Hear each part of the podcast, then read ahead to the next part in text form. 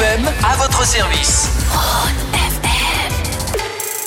Si vous souhaitez lui poser des questions, pas de souci, vous lui envoyez un message à direct@tronefm.ch, c'est le l'email de l'émission, puis évidemment je relayerai la question à Sandrine Lamont qui est avocate et experte dans le domaine euh, du droit du travail. Sandrine Lamont, bonjour. Bonjour. Aujourd'hui, une question que j'ai sous le nez. Je suis engagé à 100% et mon employeur me rémunère uniquement par le biais de commissions pour les affaires que je parviens à négocier pour le compte de l'entreprise. Bon. Mhm. Depuis le Covid, le nombre d'affaires que je parviens à concrétiser a euh, drastiquement chuté et mon salaire, de toute évidence, également.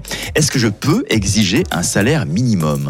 Alors, c'est une bonne question. Là, ça dépend de la profession quelque part. hein. Ça dépend de la profession. Et puis, c'est vrai qu'il y a des professions qui sont quand même relativement précaires, d'autant plus en période de Covid. Ces professions où on est payé uniquement à la commission par rapport à certaines affaires négociées ou certaines ventes qu'on effectue pour l'employeur. C'est ça, on a un socle, c'est-à-dire un petit salaire, on va le dire comme ça, si j'ose. en Souvent, il y a un petit salaire fixe. C'est ça, et puis il y a la com. Exactement, ouais, ouais. Et puis dans le cas où on est en confinement, où on peut pas contacter les gens, etc., c'est un peu difficile effectivement de, de faire des ventes pour faire des commissions, quoi. Donc si je suis dans ce cas-là, je peux exiger quand même un salaire minimum ou pas du tout? Alors, donc on sait très bien qu'en droit suisse, il n'y a pas vraiment de principe de salaire minimum. hein. On n'est pas comme en France où il y a justement euh, le SMIC. Mhm.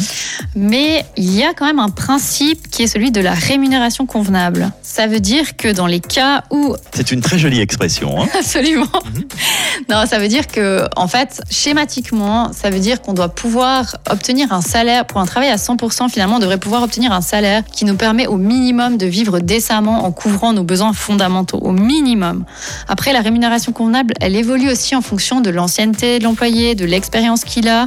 Ça doit être proportionnel, en fait, aux, aux qualités finalement de l'employé. Mais est-ce que suivant la, la profession qu'exerce cette personne, est-ce que c'est écrit noir sur blanc sur son contrat lorsqu'il euh, a la signature de son contrat ou pas du tout? Non, ce principe-là, il n'est pas mentionné dans le contrat. C'est un principe qui a été déterminé par le tribunal fédéral dans une affaire qui parlait justement d'une personne qui était conseiller économique et qui était rémunérée quasiment uniquement à la commission. Puis cette personne, elle travaillait à plein temps pour un salaire de 2000 francs à peu près. Et le tribunal fédéral a décidé que ce salaire ne constituait pas une rémunération convenable. Et puis il a reconstitué finalement un salaire qui, selon lui, était plus convenable, qui était de 3800 francs pour cette personne-là. Et ce principe, il, il vient de cette jurisprudence-là, en fait. Mhm. Donc on est protégé quelque part. Oui. Parce que si le tribunal fédéral a posé un petit peu ce verdict et Mhm. justement a donné euh, cette direction-là, l'employeur se doit aussi, non, De la respecter. de la respecter. Ouais. Ça veut dire que si vous êtes un travailleur qui vous situez dans un de ces champs d'activité, vous êtes principalement payé à la commission, ça veut dire que votre rémunération fixe, elle est inférieure à 20% de la rémunération globale.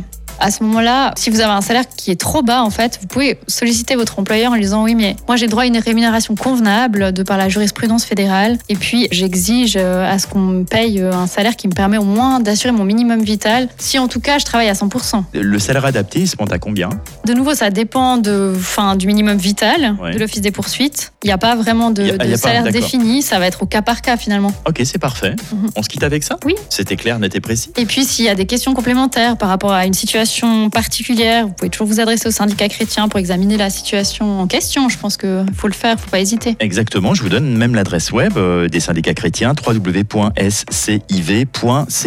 Merci Sandrine Lamont, Merci à vous, on se retrouve dans 15 jours. avec plaisir.